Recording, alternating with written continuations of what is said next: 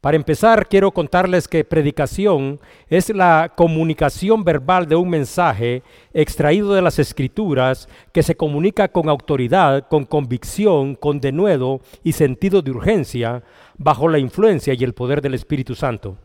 Ninguna persona que sirve a Dios puede servir a través de su propia habilidad, capacidad o fuerza. Por lo tanto, todos los siervos de Dios, todos los que comunican un mensaje, deben estar bajo la guía total del Espíritu Santo. Y este es un mensaje que se comunica con autoridad, no una autoridad que se recibe de parte nuestra, sino que con una autoridad que trae la palabra de Dios. Y es un mensaje que tiene que producir convicción a la vida de cada uno de nosotros y debe de comunicarse con valor y además de valor también con sentido de urgencia, porque cada uno de nosotros necesita verdaderamente estas palabras que tienen el propósito de edificar la vida de cada uno de nosotros. Nosotros sabemos que a lo largo de la historia en el mundo ha habido y hay una gran diversidad de poderes. Hay poderes económicos, hay poderes políticos, hay poderes sociales, hay poderes militares, pero también dentro del aspecto espiritual nosotros debemos de reconocer de que también dentro del mundo hay potestades y principados de las tinieblas. Pero por encima de todos estos poderes hay un poder que se llama el poder del Evangelio. Dice en Romanos 1.16, porque no me avergüenzo del Evangelio, porque es poder de Dios para la salvación a todos los que creen, al judío primeramente y también al griego.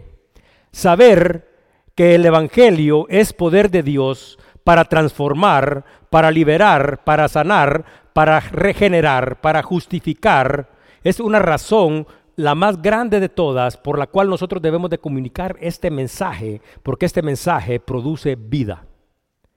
Cuando retomamos la historia, nos podemos dar cuenta de que lo que estudiaremos de hoy, hay personas que están relacionadas con este experimentar del poder del Evangelio. Pablo y Bernabé habían experimentado este cambio dentro de cada uno de ellos. Mas sin embargo, cuando observamos la historia nos damos cuenta que ellos habían sido de la misma manera apartados, llamados y también ahora están siendo guiados por el Espíritu Santo. Ellos habían partido desde Antioquía de Siria para llevar a cabo el primer viaje misionero con el propósito de comunicar este poderoso mensaje que produce vida en cada uno de nosotros. Hay otros conceptos que son muy importantes que también como cristianos Debemos de estar familiarizados con ellos porque tienen el propósito de despertar en cada uno de nosotros la acción y la determinación para que cada uno de nosotros pueda cumplir con el verdadero propósito de Dios. Creer. Creer es considerar algo como verdadero y hacer es llevar a cabo una tarea. Entonces, cuando miramos a Bernabé y a Pablo, nosotros podemos descubrir que ellos no solo consideraban el Evangelio como verdadero, sino que su conocimiento de Dios lo lleva a actuar de acuerdo a esta fe. Por lo tanto, cuando nosotros miramos la historia narrada en el libro de Hechos, nosotros podemos descubrir de que el libro de Hechos no solo cuenta lo que Pablo y Bernabé creía, sino que también narra los hechos, los acontecimientos de todas las cosas que ellos hicieron. A veces, nosotros como hijos de Dios pasamos mucho hablando acerca de lo que creemos, mas sin embargo nos hemos olvidado de llevar a cabo las acciones que demuestran realmente nuestro carácter. Estamos enfocados en decir que somos cristianos, pero a veces no tenemos este tipo de obras que demuestren nuestra firmeza y nuestro carácter. Entonces aquí tenemos a un par de individuos que además de creer están dispuestos a hacer. Y todos nosotros debemos de reconocer que los pocos que a lo largo de la historia han tenido esta determinación de hacer en base a lo que ellos creen, han revolucionado y han cambiado el mundo. Hoy vamos a continuar nuestro estudio en el libro de Hechos capítulo 13, versículo 13 en adelante, y habla acerca de la obra misionera que está llevando a cabo Pablo y Bernabé en Antioquía de Pisidia. Dice Hechos 13, 13 y 14. Habiendo zarpado de Pafos, Pablo y sus compañeros arribaron a Pergue de Panfilia, pero Juan, apartándose de ellos, volvió a Jerusalén. Ellos, pasando de Perque, llegaron a Antioquía de Pisidia y entraron en la sinagoga en un día de reposo y se sentaron. Vamos a orar. Señor, una vez más venimos ante tu presencia en el nombre glorioso de Cristo Jesús, para darte las gracias, Señor, por el don de la vida, para darte las gracias, Señor, por tu Espíritu, Señor. Para darte las gracias, Señor, porque a través de tu palabra la vida de cada uno de nosotros es instruida, es edificada, Señor. Cobra un nuevo propósito, Señor. Esta palabra tuya tiene ese poder de transformar, de cambiar, de producir vida, Señor, en un espíritu que está muerto dentro de nosotros. Te pedimos, Señor, que nos ayudes realmente a entender todos estos conceptos y a comunicar, Señor, este mensaje que tú nos has llamado a cada uno de nosotros a llevar a aquellos que viven sin esperanza en el mundo. A veces pensamos que estas personas pueden estar en lugares remotos, Señor, pero al darnos cuenta y mirar a nuestro alrededor podemos darnos cuenta, Señor, que son nuestros vecinos, a veces incluso miembros de nuestra propia familia, los que necesitan esta palabra de exhortación y esta palabra de vida.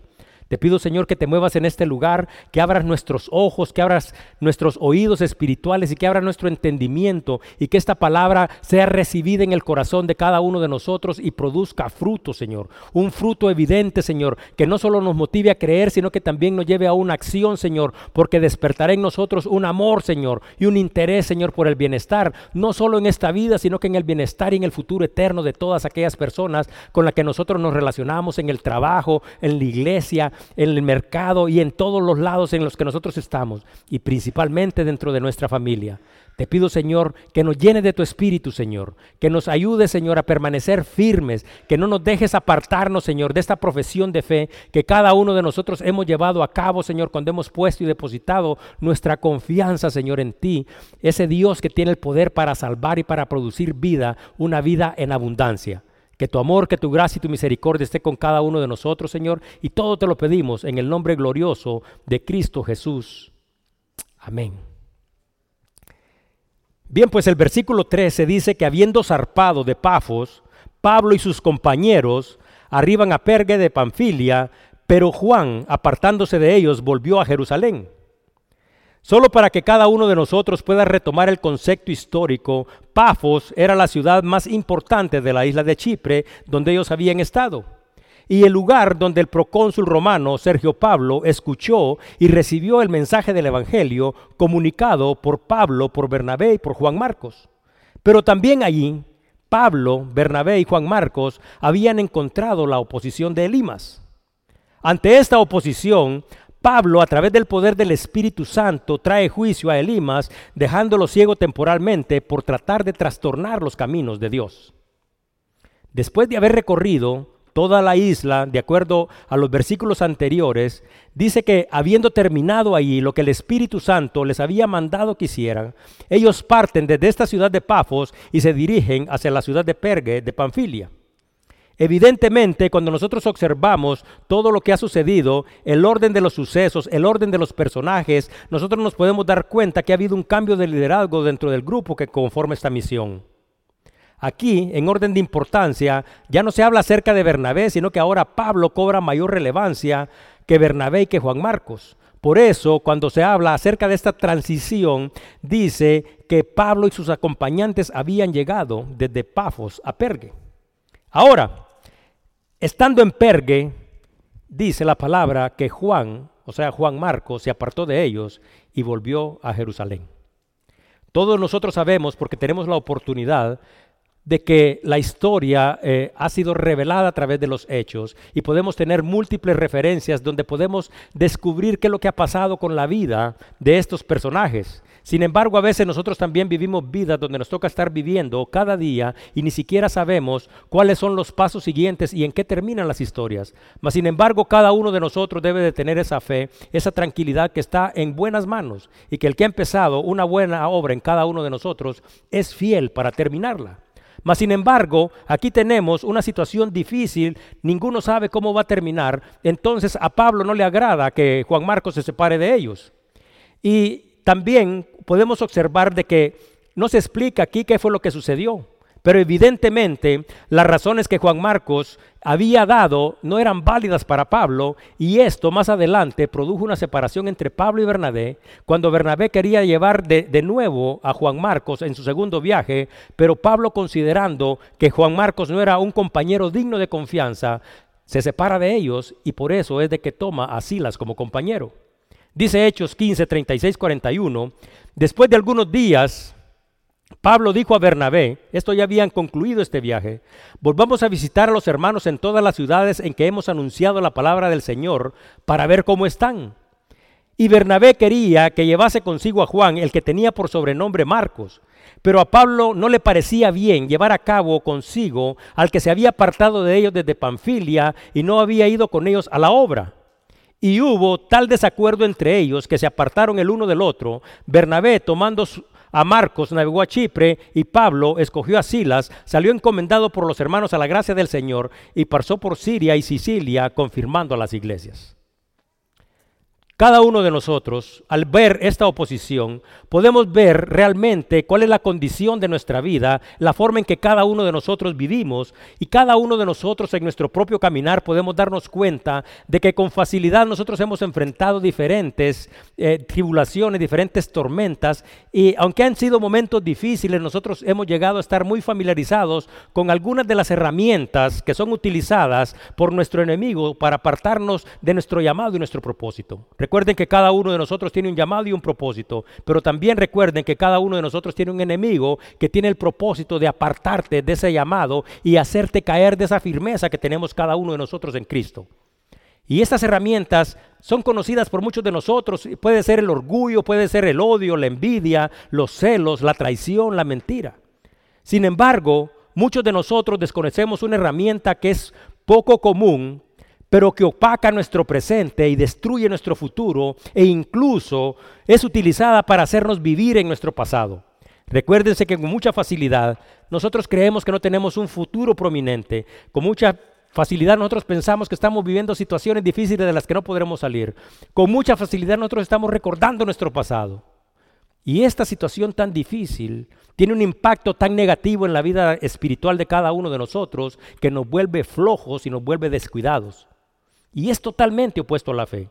Y si nosotros no tenemos cuidado, esto nos cegará y no nos hará percibir las situaciones reales como deben de ser, porque solo, solo percibiremos las circunstancias desfavorables en las que nosotros estamos envueltas, entonces vendrá sobre nosotros esta herramienta que es muy utilizada para quitarnos de la firmeza que cada uno de nosotros tenemos en Cristo y se llama desánimo.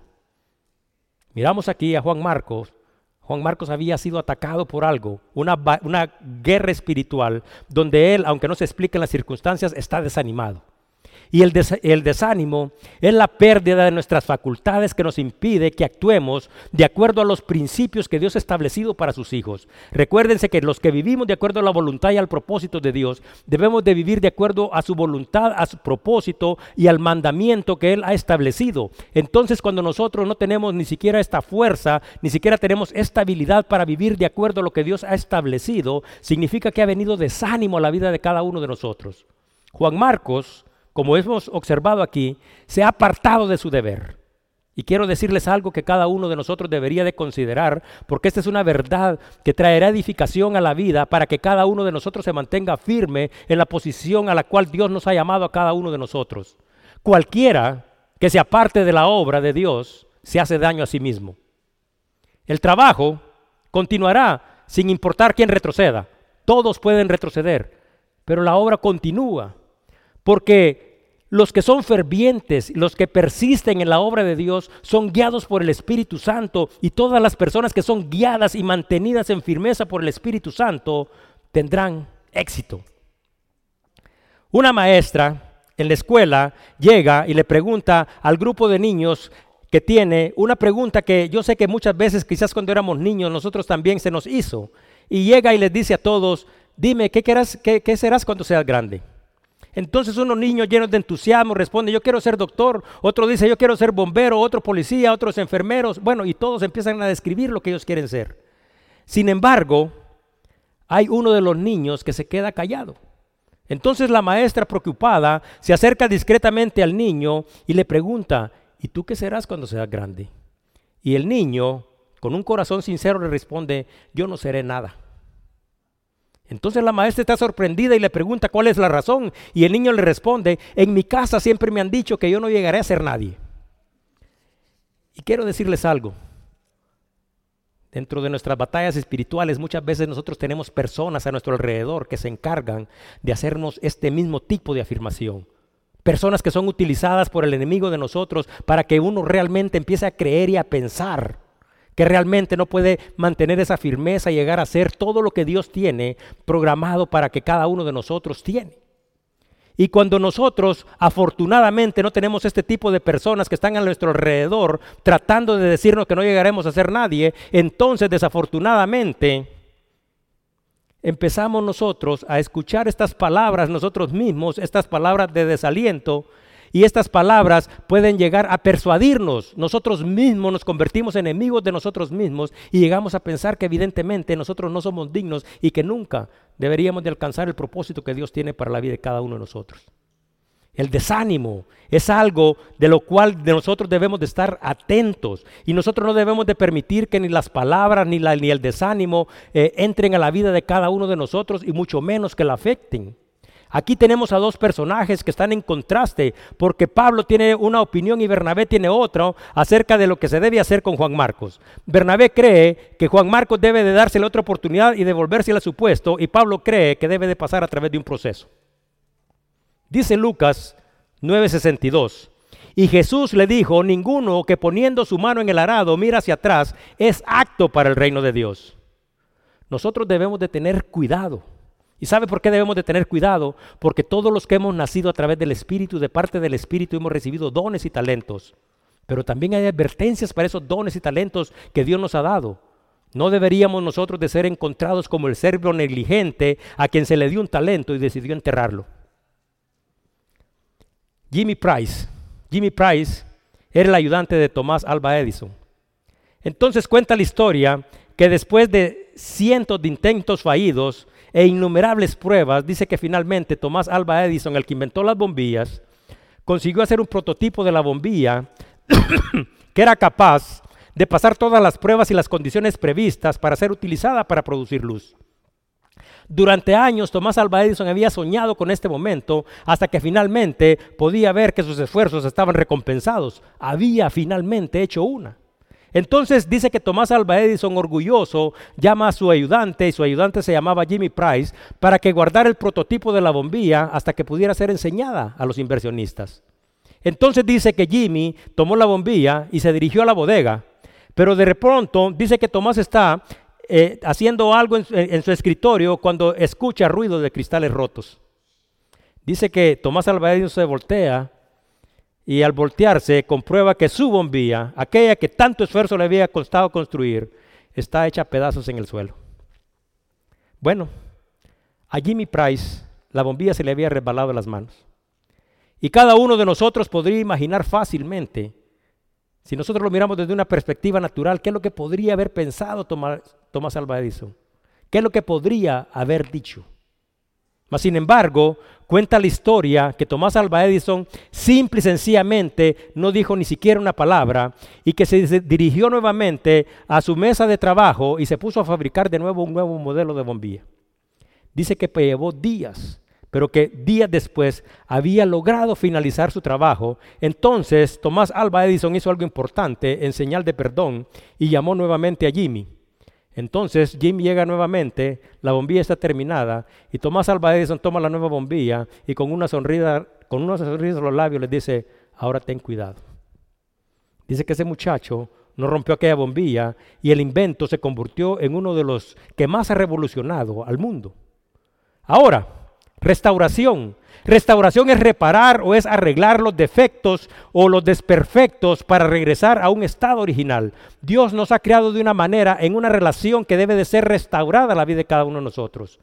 Ahora podemos observar aquí que de acuerdo a estas dos opiniones, bajo la influencia, bajo el cuidado, bajo la instrucción de Bernabé, Juan Marcos, después de un proceso, llegará a recuperar el carácter cristiano que ha perdido. Pero recuérdese cuál sería el propósito de perder esa posición que Dios nos ha dado a cada uno de nosotros y empezar un proceso que posiblemente dure años. Es mejor tener esta reafirmación de parte del Espíritu y pelear esa buena batalla y nunca estar desanimado y aunque las circunstancias sean difíciles, perseverar, perseverar y perseverar porque la palabra misma dice que el que persevera hasta el final, ese será bienvenido al reino celestial. Dentro de este proceso, suceden varias cosas. el primer proceso es que se debe de reconocer y se debe de estar consciente que se ha cometido un error. Porque ninguno que no reconozca que se ha cometido un error en su vida, ninguno que no reconozca el pecado, ninguno que no reconozca todas esas circunstancias en las que fácilmente podríamos resbalar y caer, entonces si nosotros no reconocemos que es el primer paso para el arrepentimiento, entonces nosotros cómo vamos a ser regenerados, cómo vamos a ser restaurados, cómo vamos a ser restablecidos. Pero también no solo es reconocer, porque a veces nosotros reconocemos que fallamos, sino que también parte del proceso es pedir perdón perdonarnos, untarnos unos con otros, pedirle perdón a Dios, porque si nosotros no encontramos ese perdón principalmente de Dios, porque hay situaciones en las que ya no nos podemos disculpar, pero si nosotros no encontramos ese perdón de parte de Dios, entonces ¿cómo será restaurada la vida? Y tercero, consagración. ¿Y sabe usted qué es consagración? Todos los que se han arrepentido deben de dar frutos de arrepentimiento.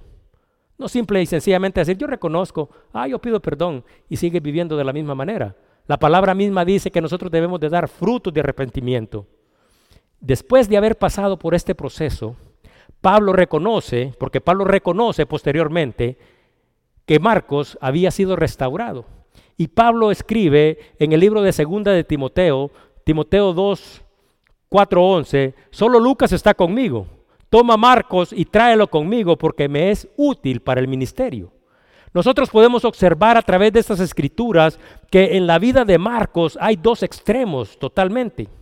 El primer extremo es de que él tenía aquella gran alegría, estaba lleno de ilusión, entonces se va con ellos, pero ante la dificultad, ante el peligro, ante la soledad, ante la adversidad, sale corriendo y se aparta de su deber cristiano. Nos sucede mucho a veces. Pero si él está decidido a pasar por este proceso de restauración, tenemos la otra parte de la vida de Juan Marcos. Porque después, de acuerdo a lo que dice la escritura misma, de recuperar su carácter cristiano a través de un proceso que duró años, la alegría de su consagración y su servicio se culminan. ¿Por qué?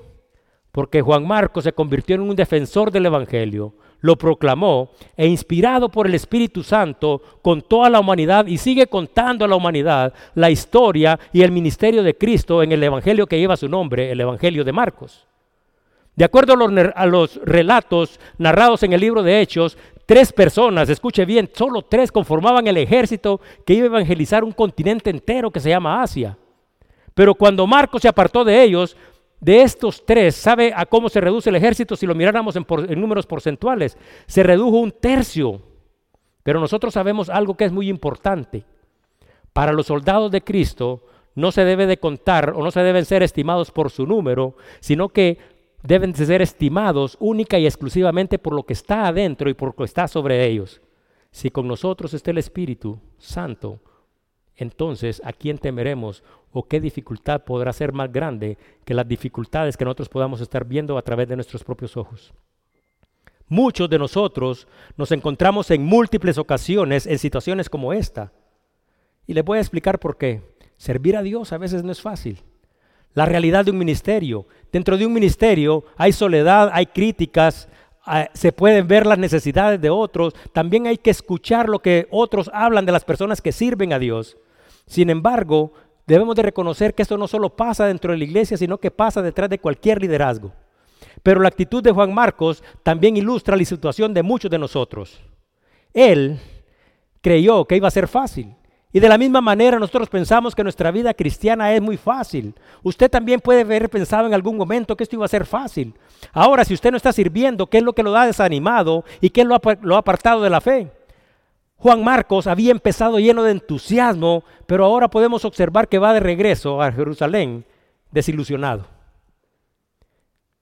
Jesucristo mismo nos recuerda en el Evangelio que Marcos mismo escribió, en Marcos 13:13, y dice, y seréis aborrecidos de todos por causa de mi nombre, mas el que persevere hasta el fin, éste será salvo. Nosotros no debemos de pensar que el mundo estará esperándolo con los brazos abiertos para darnos la bienvenida. Pablo y Bernabé habían enfrentado oposición y la razón es simple. El mundo no le da la bienvenida a los que confrontan el pecado, sino que los persigue, los rechaza, pelea con ellos y en algunos lugares eh, de otra parte del mundo los echan a las cárceles y en algunos lugares los asesinan. La perseverancia debe de impulsarnos a no darnos por vencido, a no temer las circunstancias. Ahora, ¿Por qué decimos esto? Porque nosotros con mucha facilidad nos hemos dado por vencido y hemos llegado a un desánimo tal y hemos llegado quizás a un conformismo que hemos dejado incluso de querer o tener ese deseo de alcanzar a nuestra familia, de querer exaltar el nombre de Jesucristo en el trabajo y también hemos llegado a una situación tan extrema donde nosotros hemos perdido la confianza en el poder de Dios. Confiamos en todo menos en Dios. Ahora, quiero explicarles una condición muy especial que se da aquí las circunstancias en las que Pablo está llevando este viaje misionero. Es a veces difícil recordar el nombre de múltiples ciudades y recordar su posición geográfica. Pero para poder tener una mejor referencia, ellos habían llegado a una región que era conocida como Galacia, esta región estaba conformada por múltiples ciudades y las iglesias establecidas ahí por Pablo y por Bernabé es la iglesia a la que Pablo posteriormente les escribe el libro de Gálatas. Entonces eso puede hacer una mayor referencia para cada uno de nosotros.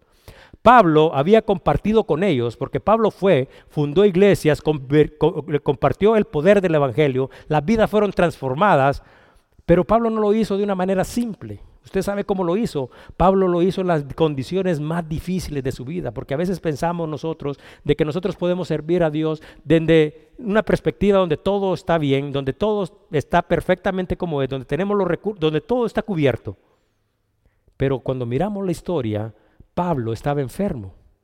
Y Pablo en su enfermedad y en su dificultad no se apartó de su llamado y su propósito, sino que en medio de su enfermedad compartió el Evangelio de Cristo con ellos.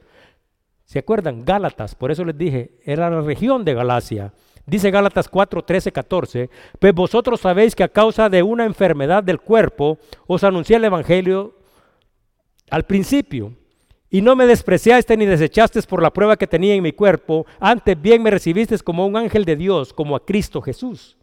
Aquí miramos a dos personas que son totalmente diferentes en este momento. Juan Marcos se apartó mas sin embargo, Pablo aprovechó su dolor para predicar bajo estas circunstancias. Entonces, dice la palabra, que entraron en la sinagoga un día de reposo y se sentaron. Después de que Juan Marcos se había ido, simple y sencillamente, ellos dijeron, nosotros no nos apartaremos del llamado y el propósito. Entonces se dirigen a una sinagoga que está en Antioquía, de Pisidia, y dice que donde está la congregación reunida, el día de reposo llegan y se sientan en medio de ellos versículo 15. Y dice, y después de la lectura de la ley y de los profetas, los principales de la sinagoga mandaron a decirles, varones hermanos, si tenéis alguna palabra de exhortación para el pueblo, hablad. Bueno, solo como una referencia también, las sinagogas eran los lugares de reunión de los judíos de la diáspora. Diáspora quiere decir todos aquellos que habían sido esparcidos, porque recuérdense ustedes de que el pueblo de Israel había sido dispersado por su desobediencia. Mas sin embargo, siempre hay un remanente de acuerdo a la palabra misma y algunas de estas personas que habían sido fieles, dice que cuando fueron desplazadas a lugares diferentes, llevaron consigo las sagradas escrituras. Entonces ellos seguían en observación de la ley y dice la palabra misma de que ellos donde llegaban, habrían estos lugares que se llaman sinagogas, que eran un lugar para donde se reunían, para leer la palabra, para leer la ley, para recibir palabras de exhortación. Entonces, este día de reposo, habían ahí personas que estaban reunidas y estas personas estaban hablando acerca de la fidelidad de Dios y de la comunión de Dios, porque Dios a través de los profetas siempre había mantenido una comunión con el pueblo de Israel. Entonces, estas reuniones, a diferencia de cómo se entraba dentro del templo, que había dos lugares, para que pudieran entrar los judíos y los que no eran judíos, estos lugares de reuniones podían participar los judíos, los prosélitos, incluso aquellas personas que simple y sencillamente habían escuchado del único y verdadero Dios y que querían formar parte de sus seguidores. Ahí venían todos los que querían aprender. Entonces, estas reuniones ahí en las sinagogas eran presididas por personas notables, porque eran personas notables porque dentro de la comunidad judía eran tenían el trabajo de enseñar a todas las nuevas generaciones acerca de los libros de la ley y también hablaban acerca de las instrucciones que Dios había dado por medio de los profetas. Entonces, dice que el que está presidiendo se levanta, mira dentro de toda la congregación y se da cuenta que hay dos personas que son diferentes y les dice, varones, hermanos, si tenéis alguna palabra de exhortación para el pueblo, hablad. De acuerdo con la tradición, el presidente de la sinagoga invitó a Pablo e invitó a Bernabé para que ellos pasaran al frente y para que ellos compartieran con ellos. Y dice el versículo 16, entonces Pablo levantándose, echa señal de silencio, dice con su mano, dijo, varones israelitas y, lo que, y los que teméis a Dios, oíd. ¿Qué es lo que está sucediendo? Pablo simple y sencillamente ha aceptado la oportunidad que se le ha concedido. ¿Qué es oportunidad? Oportunidad es un momento donde se abre la posibilidad para llevar a cabo algo, para poder conseguir algo. Y nosotros que hemos tenido en las narices de nosotros muchas de estas oportunidades, incluso los que hemos perdido muchas de estas oportunidades, sabemos cuán grande es el valor de una oportunidad. Al principio de la Primera Guerra Mundial, Inglaterra también estaba formando parte dentro de este conflicto. Entonces dice de que un clérigo, o sea, una persona como común de la congregación, llega y se presenta ante un obispo que se llama Guillermo Taylor, que era el capellán general del ejército británico, para decirle, yo quiero integrarme a las filas del ejército y yo quiero ser un capellán. Entonces dice de que el obispo no le dijo, ¿sabes qué? Tienes que llenar una aplicación, tienes que pasar un proceso, sino que dice que el obispo simple y sencillamente se le quedó mirando intensamente y dice que se metió la mano a su bolsillo y sacó un reloj y le dice, imagínese que yo soy un soldado que está morimundo y que solo tengo tres minutos de vida, ¿qué tiene usted que decirme? Entonces dice que el hombre cuando les preguntó se quedó confundido y no pudo decir nada. Entonces el obispo le dice con el reloj en la mano, ahora ya no tengo tres minutos, ahora solo tengo dos minutos. ¿Qué puede decirme usted para que yo pueda salvar mi alma? Aún con esto el hombre está congelado y permanece callado. Entonces el obispo le dice, solo tengo un minuto de vida, ¿me dirá algo o no? Y el hombre no sabe ni siquiera qué decir y no dijo nada. Entonces Guillermo Taylor, el obispo, le dice, usted ha fallado en su deseo de ser capellán por no estar preparado. El Evangelio. El Evangelio debe de ser comunicado desde lo más profundo de nuestro corazón y cada uno de nosotros debe de estar preparado para comunicar este mensaje. porque es importante comunicar este mensaje? Porque como ya hemos dicho, es un mensaje que trae salvación, trae edificación, trae nueva vida. El espíritu que estaba muerto revive, trae nuevo propósito, cambia nuestra forma de hablar, cambia nuestras relaciones y además produce plenitud y vida eterna. Entonces, ¿cómo nosotros no vamos a estar listos para dar testimonio de esto que es lo más grandioso que nosotros hemos recibido y que se ha puesto al alcance para que nosotros podamos comunicárselo a otros. Estaba un pastor explicando a un enfermo en el hospital acerca de la importancia de recibir a Cristo, no solo como Salvador, sino que también como Señor. Y todos, digo esto, porque reconocemos nosotros que nosotros realmente necesitamos un Salvador. Ninguno de nosotros se puede salvar a sí mismo, pero no todos recibimos a nuestro Salvador como Señor. Porque el que recibe al Salvador, a Jesucristo como Señor de Él mismo, también significa que implica un cambio de actitud y un cambio de vida. Entonces en el cuarto del hospital hay una persona que en simples palabras lleva el entendimiento a la persona y se le, que se le está compartiendo el Evangelio y le explica de esta manera. A veces es necesario explicar con palabras simples, con hechos con los que nosotros realmente estamos relacionados. Y la persona dice, nuestra relación con Jesús requiere un cambio de actitud y significa dejar de hacer lo que hacías antes. Simple. Y le dice, es como dejar de beber. Si no dejas de beber y, o estás bebiendo, tienes que dejar de hacerlo simple. Entonces, de la misma manera, si tu actitud, si tus acciones están en contra de Dios, reconocerlo como Señor implica que nosotros debemos de dejar de hacer lo que hacemos, de dejar de hacer aquellas cosas que nos ponen en contra de la voluntad y el propósito de Dios. Pero ¿cuántos de nosotros decimos que Jesucristo es nuestro Señor y seguimos viviendo en desobediencia? Estas personas aprovecharon esta oportunidad que se había abierto para que en palabras simples pudieran compartir el Evangelio y las implicaciones de una nueva vida en Cristo. Entonces aquí tenemos a Pablo y dice que a Pablo está ahí. Pablo no saca unas notas así como las que traigo el día de hoy yo, sino que le dicen, hermano, usted está preparado y se levanta y dice, claro que sí, estoy preparado.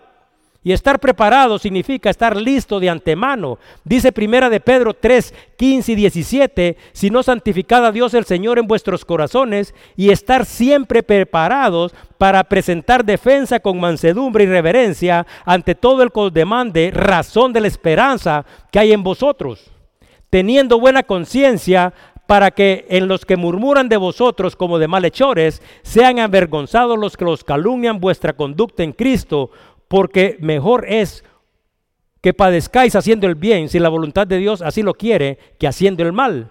Entonces venimos y nos damos cuenta de que Dios abre oportunidades cada día y alguien viene y te pregunta, ¿por qué debo de ser cristiano? ¿Usted estaría listo para poder responder esa pregunta? Usted podría estar listo para dar las razones que pueden conducir a otros a una nueva vida, a nacer de nuevo espiritualmente, a cambiar de actitud, a recuperar la confianza y la esperanza, a dar las razones para vivir una vida que va más allá de las circunstancias. Y cuando nosotros nos damos cuenta, podemos darnos cuenta que esta oportunidad, así como ya hemos explicado, tienes tres minutos. Tienes dos, a veces tienes un minuto y es necesario que nosotros instemos a tiempo a las personas porque las personas no tienen toda una vida y al terminarse esa se le llena nuevamente el reloj para que empiecen otra, para que tengan la oportunidad de arrepentirse. El que se murió sin Cristo, se murió sin Cristo. Entonces aquí miramos y a Pablo se le pregunta, ¿tiene usted alguna palabra de exhortación para el pueblo? Y la exhortación, todos nosotros sabemos, es un don de Dios.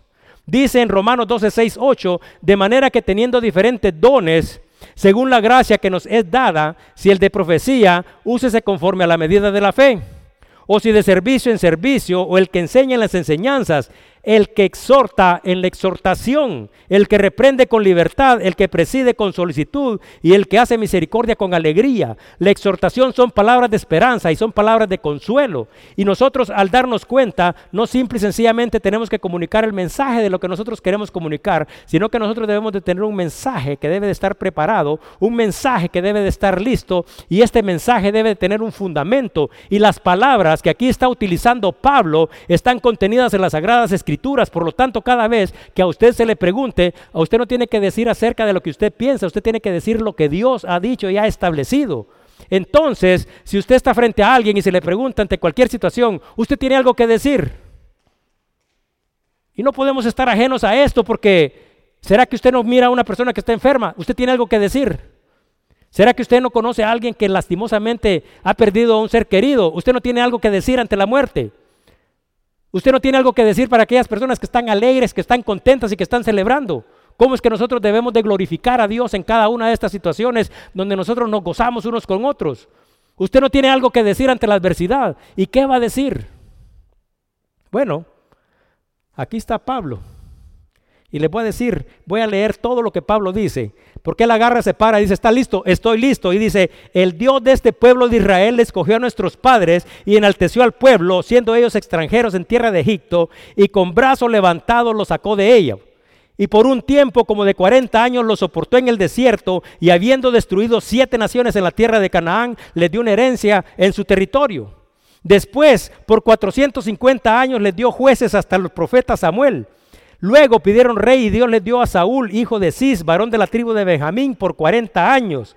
Quitando este, le levantó por rey a David, de quien dio también testimonio diciendo, he hallado a David, hijo de Isaí, varón conforme a mi corazón, quien hará todo lo que yo quiero. De la descendencia de este y conforme a la promesa de Dios, levantó a Jesús por Salvador a Israel.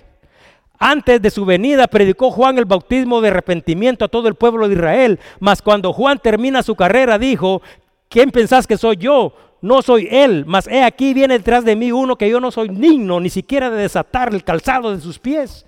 Entonces si les dice, varones hermanos, hijos del linaje de Abraham, y los que entre vosotros teméis a Dios, a vosotros es enviada esta palabra de salvación, está con punto de comunicar un mensaje, porque los habitantes de Jerusalén y sus gobernantes, no conociendo a Jesús ni la palabra de los profetas que se leen todos los días de reposo, las cumplieron al condenarle. Y sin hallar en él causa digna de muerte, pidieron a Pilato que se le matase. Y habiendo cumplido todas las cosas que de él están escritas, quitándolo del madero, lo pusieron en el sepulcro. Mas Dios lo levantó de los muertos y él se apareció durante muchos días a los que habían sido subidos juntamente con él a Galilea, a Jerusalén, los cuales ahora son testigos ante el pueblo. Y nosotros también os anunciamos el evangelio de aquella promesa hecha a los padres y la cual Dios ha cumplido a los hijos de ellos, a nosotros, resucitando a Jesús, como está escrito también en el Salmo segundo, mi hijo eres tú y yo te he engendrado.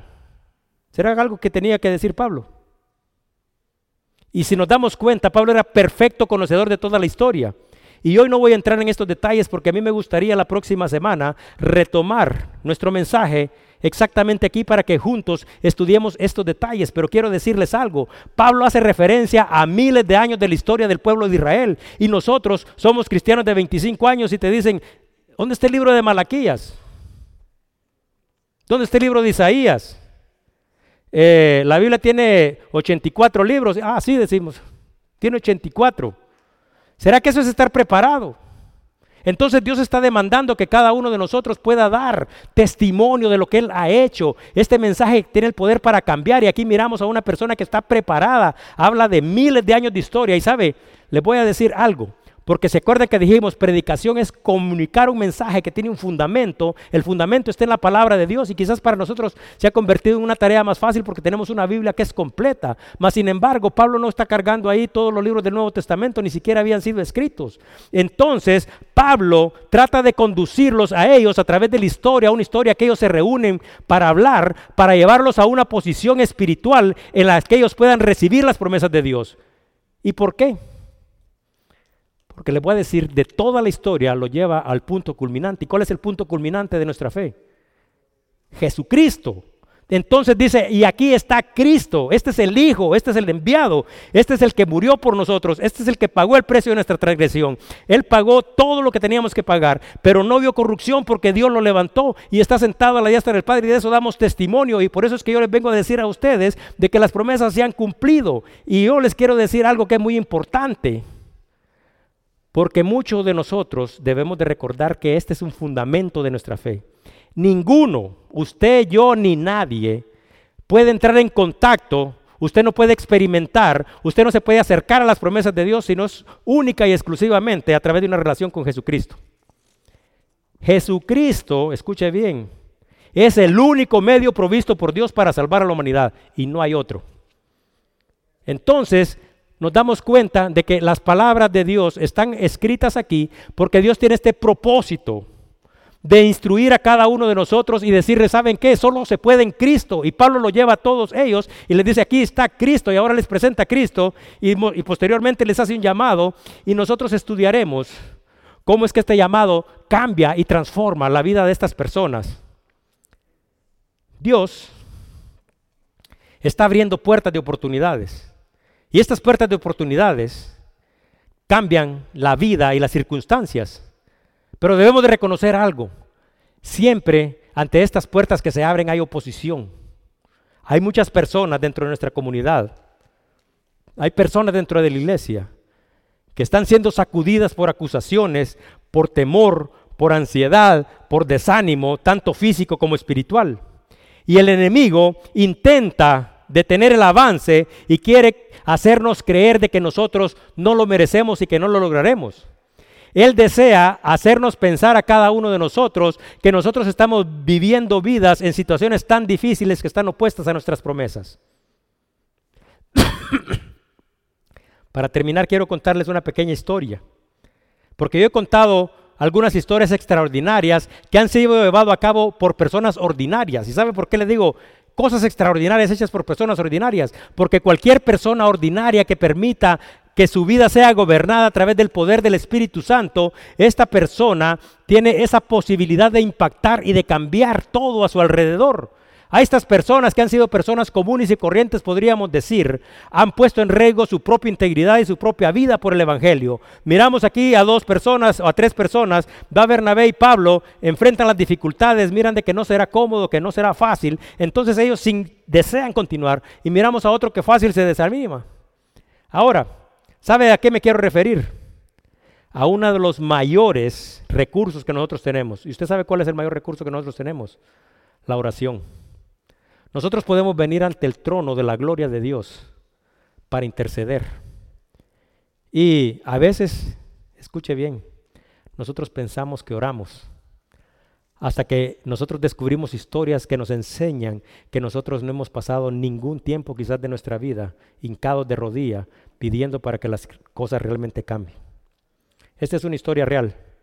En el año de 1955 había un hombre, un muchacho que se llama Andrés, él vivía en Holanda y dice que este muchacho viajó a Varsovia, en Polonia, y cuando llegó a Polonia se da cuenta de que él era cristiano y mira a la iglesia perseguida.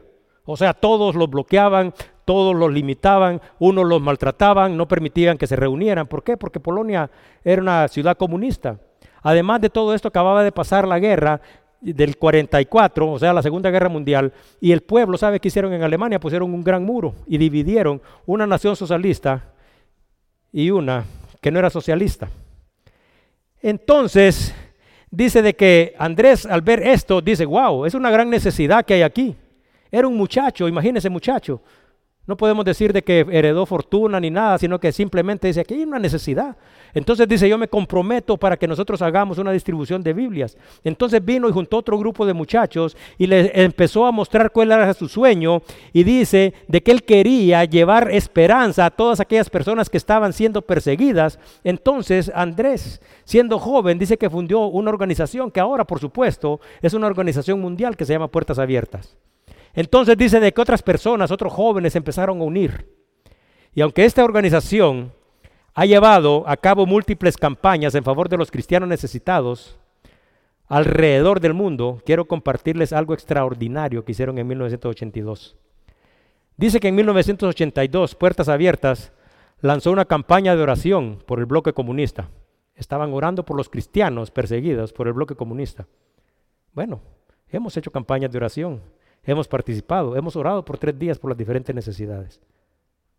Resulta que ellos hicieron una campaña y ¿sabe cuánto tiempo pusieron de duración? Siete años. ¿Será que nosotros hemos orado de esa manera?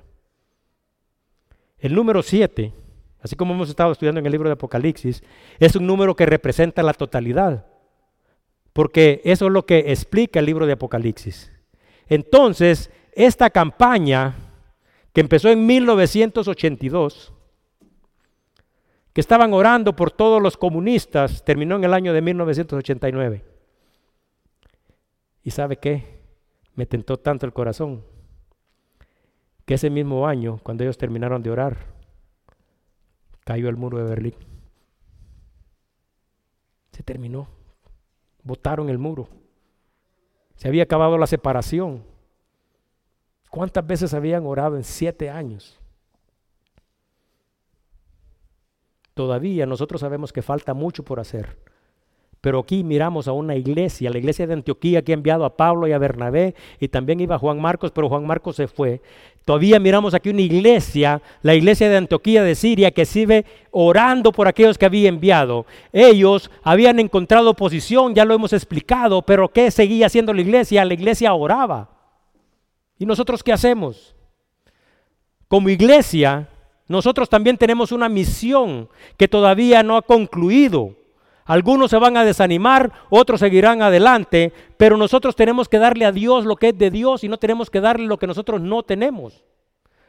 Un muchacho platica con un pastor y le dice el pastor, ok, quiero preguntarte algo, ¿qué le darías tú a Dios?